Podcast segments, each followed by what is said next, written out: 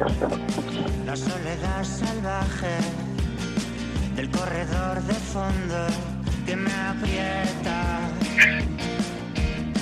Acariciar tu imagen.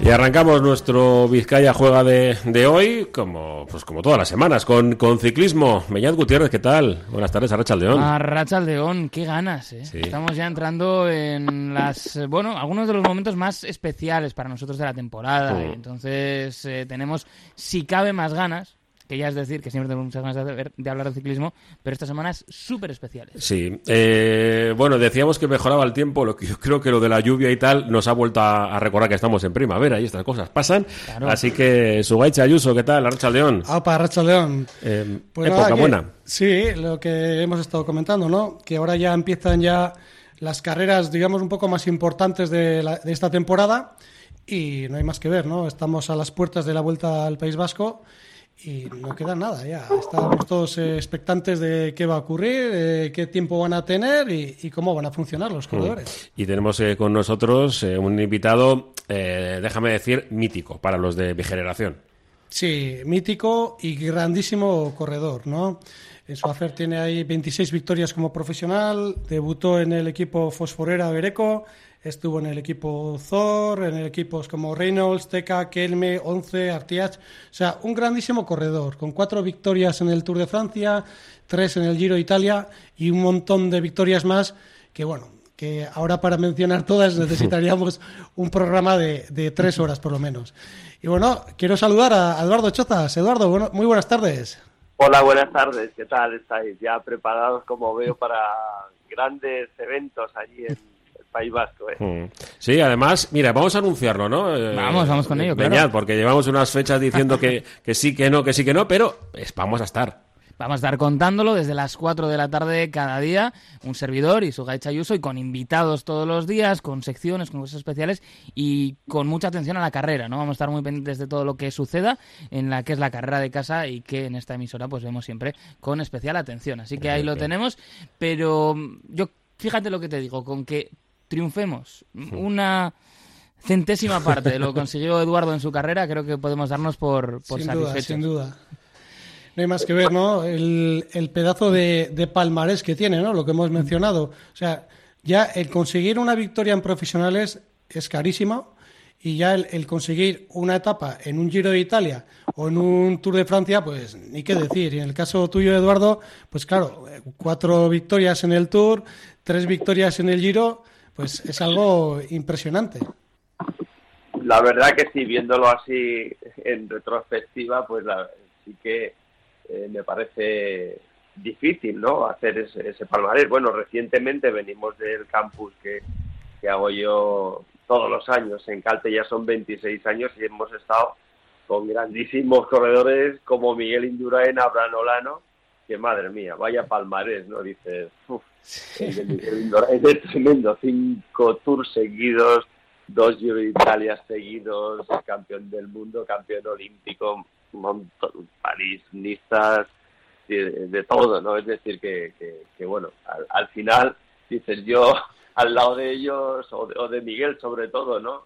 Eh, es, es tremendo, pero bueno, que es muy difícil, ¿no? Eh, como decís, ganar una etapa del Tour es impresionante lo que significa para un ciclista y lo difícil que es, ¿no? Y yo relativamente ahí, bueno, gané cuatro en solo seis participaciones y una carrera que a, lo mejor pues tenía que haber ido más veces, ¿no? Pero como corría en el Thor, pues íbamos más al Giro en mis primeros eh, cinco años de profesional, pues íbamos, hacíamos vuelta y Giro, ¿no? Muchos años y, y el Tour lo descubrí más tarde, ¿no? Pero era una carrera que me encantaba y que se, me iba muy bien, ¿no?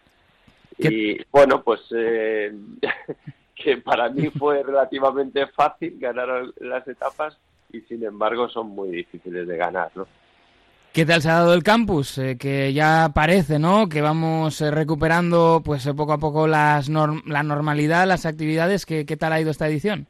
Pues muy bien, ¿no? Hemos luchado mucho contra las condiciones meteorológicas porque ha habido y sigue estando ahí una borrasca que parece que tiene un imán que, no se va de, de, la comunidad valenciana y de la zona sur de España y que mm, ha habido inundaciones, ha habido desprendimientos, pero lo hemos salvado porque todos los días se ha hecho la ruta, todo el mundo ha salido.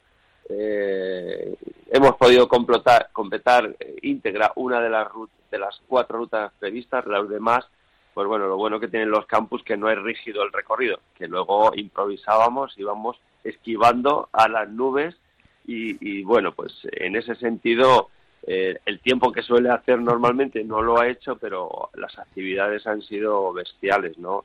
Con unas charlas muy buenas de nutrición, de psicología deportiva, luego la mesa redonda con Miguel Indurain, Abraham Olano, con el joven corredor del Ken Pharma, Eugenio Sánchez, que es de allí, de Calpe, eh, pues ha estado espectacular. Yo la verdad que me lo pasé muy bien hablando con ellos, estaban muy, muy en su salsa, eh, como compañeros y amigos. Eh, Abraham Olano ha compartido varios días en el campus también.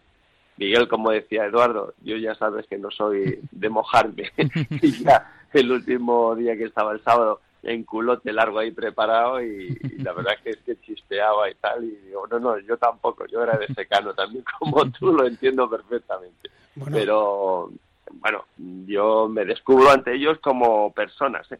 porque si han sido eh, grandísimos ciclistas, como personas son mucho mejores todavía. Y ya, y ya hay que ser mejor que, ciclistas que ellos, como personas. Eduardo, y hablando de grandes, grandes personas y de grandes nombres, pues ahí también ha estado una persona muy grande que, es grande para ti y para mucha gente de tu entorno, que tiene un nombre de, gran corredor, que en este caso sería tu hijo Eddie, que lo has ah, tenido ahí, que de, tu mano derecha, ¿no? Digamos. Que, y yo, yo quería preguntarte el nombre, ¿no? Yo siempre me he preguntado, Eddie, hmm. ¿será el nombre por diminutivo de Eduardo o será por Eddie Merckx? Ahí, tengo yo la, pregunta, Eduardo. Pues no lo sé, yo creo que primero es porque en casa, claro, los dos Eduardos, los dos minamos, ¿no? Pero sabes que mm, yo ya de jovencito mi preparador físico fue Manolo Sainz. Eh, en el año, te estoy hablando del año 82, más o menos empecé a entrenar con él, con métodos muy modernos de hacer series, pruebas de esfuerzo, pulsómetros y demás, cuando aquello era todo un invento, ahora es algo normal, con, encima con los potenciómetros y demás. Entonces, el ídolo de Manon Saiz siempre, y mío, por supuesto, ¿no? Ha sido Eddie porque ha sido el más grande, ¿no? A nivel general como ciclista. Y yo creo que viene un poco por ahí, ¿eh? Más que por, por diminutivo, porque los amigos le llaman Edu, y aquí en casa siempre le hemos llamado Eddie. Y, él, eh, que ahora es comercial, como tú bien sabes, eh, pues le descubrió el ciclismo. Yo le quise meter más jovencito de niño, pero a él le daba como mucho estrés en la competición y, no le no le obligué, por supuesto, pero lo descubrió a los 17, 18 años. Y como cicloturista se me ha hecho un forofo y además tiene una fuerza tremenda que cuando yo montaba, ahora no monto bici, sabes que tenía un problema de salud, y voy recuperándome, pero todavía no estoy para eso, pero cuando yo iba muy bien todavía, ya jubilado, ¿no? Evidentemente, pues él llegaba las subidas estas cortas de unos dos kilómetros y es que me sacaba los ojos. Yo digo, pero es que te tenías que haber dedicado, Eddie, que tienes una fuerza, eres un animal. La, genética, la genética de calidad. Un tipo, tipo para las clásicas aquí, estas onduladas, vamos, fenomenal. Eh, yo quería preguntarte un poco por, por la, cómo estás viendo la actualidad, ¿no? Porque eh, más algo que estamos, yo creo que recordando casi cada semana aquí en, en el Vizcaya Juega, de mm, eh, de que no le estamos dando valor o las nuevas generaciones no, dan valor a todas esas victorias que, claro, cuando empezamos a, eh, mirarlas, a, recordarlas, eh, nos está un poco de de, no sé, de... Una cierta nostalgia, ¿no? Sí, nostalgia de, otro ciclismo que no digo que sea ni peor ni mejor, sino que pues era un ciclismo en el que estábamos mucho más cercanos, que, incluso el propio ciclista. Eh, era una persona pues súper cercana al, al, aficionado del día a día, las pruebas ciclistas en, pues en, en, todo, en Euskadi era pues muy habitual, Burgos, eh, todos nuestros alrededores, había un montón de, de carreras ciclistas. Y ahora lo vemos como casi como, eh, no sé, igual, igual exagero, como un producto pensado para televisión. Como más efímero, ¿no? Hmm. Han cambiado mucho las cosas. Mira, eh, lo hablábamos en una cena, ¿no? En el campus con Miguel, Indurain, con Abraham Olano eh, y con Eugenio Sánchez, que es eh, la actualidad, ¿no? De cómo les controlan a ellos todos, la alimentación, los gramos de comida que tienen que tomar al día, en, el entrenamiento también, aparte de las series que tienen que hacer, que tienen que memorizarlas, digo, y decía Miguel, si es que tenéis que estudiar, eso no se puede memorizar antes de salir. Yo desayunaba bien, hacía 250 kilómetros, otra de las cosas que ahora no se entrena tanto, tantas horas, y, y, luego cuando se me acababa la comida que llevaba algo en el mayor me paraba en una gasolinera y pues tomaba algo para llegar a casa o y tal. Ahora está todo medido, o sea, ya, es más complicado ser ciclista, ¿no? Porque no, no disfrutas tanto como antes.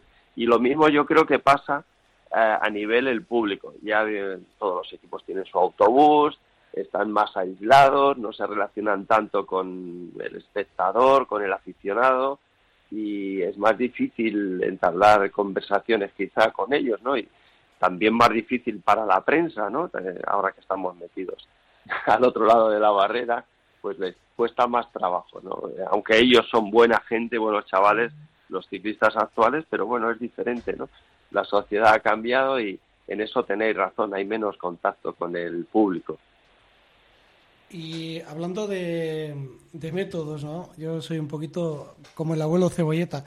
Yo me, yo me acuerdo cuando, eh, tú ya lo conocerías bien, Aitor Garmendia, corredor guipuzcoano de Ichasondo, que estuvo también corriendo bueno, para equipos como la ONCE, Banesto. Y tengo el recuerdo que cuando pues entrenaba con, con Manolo, pues nada, tenía que mandarle todos los días un fax con, con lo que había, había hecho de entrenamiento, ¿no? Eh, claro, de aquella época a esta, pues estamos viendo que con un, con un clic de botón ya el entrenamiento sube, te saca todos tus parámetros, te saca, bueno, donde ahora el, lo que más se ve, por ejemplo, es el Strava, ¿no? Que están todos como locos con el Strava, con los com. Entonces, claro, no existía nada de esto en, en tu época. Entonces, eh, un poquito para compararos entre vosotros, para saber quién estaba bien, quién no estaba tan bien o quién iba por buen camino en la preparación, ¿Cómo, ¿Cómo lo hacíais? ¿O era algo por sensaciones más que algo tecnológico? Bueno, yo antes os he comentado que tuve el privilegio de ser uno de los primeros ciclistas españoles en entrenar con esa metodología que no se llevaba en, el año 82. Eh, ya entrené pues eh, en lo que Manolo Saiz recién salido del INEF pues eh, empezamos a entrenar como un atleta con series, demás, aprendiendo juntos, ¿no? Porque no, no se estilaba. Y yo sí que lo hacía, pero no, eso no se implantó hasta finales de los 90, ¿no? En, general, para la gente. Yo sí trabajé mucho tiempo con eso, con, con pruebas de esfuerzo, con mediciones de, de vatios, no como ahora que es instantáneo, ¿no? Por el medidor, sino que cuando ibas a hacerte eh, la prueba de esfuerzo, te medían los vatios que movías, eh, que yo ya me acuerdo que el umbral anaeróbico lo tenía en 400 vatios, luego llegaba a 500 y te medían el pulso y luego entrenabas con la herramienta que tenías, que era un pulsómetro. Eh, pero claro, eso me acuerdo que grababa el pulsómetro y lo tenías que imprimir en un papel. hoy día todo eso está tan integrado en un aparato eh, GPS que te está marcando todos los, los parámetros que, que, va, se van grabando desde la ruta, los vatios, el pulso, eh, ya puedes calcular el consumo de oxígeno, todo lo que antes te lo hacían en un hospital porque no había ese medio, ¿no? Eh, ahora es instantáneo, ¿no? Tú te puedes hacer un control como ciclista en, en todos los días, porque dices, bueno, voy a hacer un test y sabes cómo mejora, sabes el consumo de oxígeno, sabes dónde están tus umbrales. Eso es lo que ha cambiado y que lo está viendo prácticamente al instante el entrenador, ¿no? Porque la aplicación donde lo estás haciendo, al acabar el entreno, ¡pum!, pasa automáticamente eh, por internet a la, al, al, servidor que tienen, bueno, los, los entrenadores de los equipos. Eh, nosotros lo hacíamos vía que él veía las grabaciones. Me acuerdo que a mí me grabaron una vuelta a España ya en la 11, ¿no? En el año 89, eh, pero se grababa en papel. El médico del equipo lo, tenía que imprimir como en un rollo, ¿no? De estos eh, de, que no tiene nada que ver, ¿no? O sea, la evolución ha sido tecnológica, pero los conocimientos ya ya se tenían. Lo único que la revolución tecnológica ha sido bestial, ¿no? Y lo que vendrá de ahora en adelante. Pero yo creo que todo eso no puede cambiar nunca la filosofía del, del ciclista y del ciclismo, que es el sufrimiento, el, la cabeza, ¿no? Es decir, la mente muchas veces puede más que todo eso. Hay veces que no se sabe dónde saca la fuerza y porque o la, convicción para atacar en un momento, para ir un poquito más que el rival y eso lo estamos viendo ahora con ciclistas mm, que están rompiendo los esquemas más conservadores de la última década, ¿no? Como Van Aert, Van der ciclistas jóvenes que están rompiendo los moldes ¿no? Del, de este ciclismo más conservador, más matemático que hemos vivido a lo mejor hace unos años, ¿no? Atrás que, quizá no era tan divertido para el aficionado, ¿no? Como en, otras épocas sí lo había sido. Yo creo que eso se, está recuperando, ¿no? Y mucha culpa también lo tienen, eh, yo creo, los directores de los equipos que han sido muy conservadores en sus tácticas a seguir. Han sido más de, de controlar el pelotón que de atacar para buscar algo, porque bueno, pues realmente luego, como digo yo, en las grandes citas solo es posible que ganen dos o tres corredores, ¿no? De, de, hace Vuelta Giro y Tour, están contados los nombres que pueden ganar una de estas grandes, el resto, bueno, pueden hacer un podio y, demás, pero los demás tienen que eh, plantearse otros eh, otros retos, ¿no? Unos objetivos quizá más valientes, ¿no? De que se les vea, de estar entre el top 10 también, pero de otra forma, ¿no? Que no pasen desapercibidos por la carrera. Todo este avance en el entrenamiento puede ser también lo que nos ayuda a explicar que de repente estemos viendo que los ciclistas ya rinden a edades muy tempranas, que el ciclista solía ser un deportista más a fuego lento y ahora nos encontramos con corredores que a los 19-20 años están ya en el, en el top mundial. ¿Puede ser también por eso? Yo creo que no, eh, mm. que, por ejemplo, un ciclista habrá de todo, ¿no? Pero sí que es verdad que un juvenil, un junior, ya tiene todos esos avances y, están entrenando al 100%, ¿no? Cosa que antes no se hacía. Se disfrutaba de la bici, pues eh, sin tener todo a tu alcance, es decir, no, no entrenabas al 100% porque estabas estudiando, porque estabas ayudando a tus padres, eh, cada uno en su circunstancia, en el negocio familiar, que era mi caso, y quizá cuando lo dabas todo en el entrenamiento era ya en, amateur, ¿no? En sub-23, cuando veías que, sabes que podías pasar a profesional eh, y ahí pues quizá empezabas a entrenar eh, y a dedicarte un poco más. Yo me dediqué al 100% cuando pasé a profesional, claro, era muy joven, 19 años. Y entonces ves que aumenta mucho el rendimiento. Hoy día un joven, eh, y vemos los casos de Ayuso, Ebenepool y demás, puede que estén casi al 100% eh, desde muy jovencitos, porque ya eh, realmente han adquirido toda la madurez, no, no toda la madurez, sino que están desarrollados físicamente, están entrenando con todos los medios a su alcance, con los mejores entrenadores, con, con los mejores médicos, con los mejores eh, sistemas, ¿no? En todos los sentidos. entonces, claro, ya casi has visto el nivel dónde van a llegar. Pueden mejorar un poquito, a lo mejor, en lo que es el conocimiento del medio, es decir, en, estrategia, en, en, experiencia, ¿no?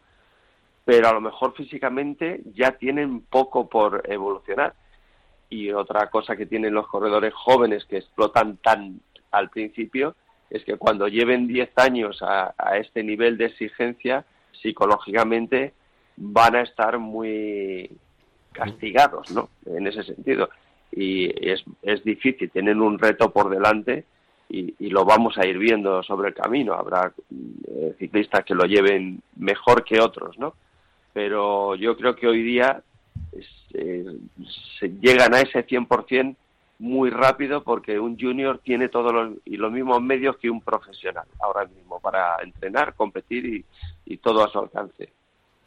Bueno, pues eh, Eduardo Chozas, ha sido un auténtico placer. Se nos ha quedado. Podríamos haber estado horas. Sí, aquí. sí, pero tenemos el tiempo, el tiempo limitado y nos hemos pasado un poco. Pero bueno, ya, ya lo cogemos de otro lado.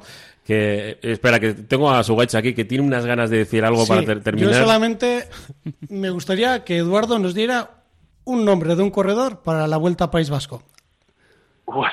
Pues mira, yo no lo sé, no sé todavía ni quiénes van a correr porque yo voy a hacer el sábado el Gran Premio Miguel Indurain y la Insulia no me toca y no sé todavía ni quiénes corren, pero bueno, corren los mejores. Eh, creo que viene Roglic. Eso es. ¿no? Sí, sí, sí. Pues si viene Roglic siempre hay que ponerle ahí. Claro. No sé si está Pogachar en la carrera, No viene esta vez. no. no viene. Se han vez, repartido los eslovenos. se han repartido, bueno, es que los eslovenos no hay quien pueda con ellos, ¿no? Pues ojalá sea a lo mejor algún corredor español, pero cuando viene Roglic, ya le hemos visto la cómo ha ganado la, la París-Niza también, aunque le costó el último día, pero bueno, pues para no fallar le voy voy a apostar por él, por lo menos entre los tres primeros sí que estará. Bueno, pues yo voy a echar un órdago aquí. Yo voy a apostar por mi tocayo. No sé si viene o no, pero yo voy a hacer la apuesta por Ayuso. Vamos a jugar a la sorpresa y al despiste. Vamos a ver. Pues con ello jugamos. Eduardo Chozas, un placer.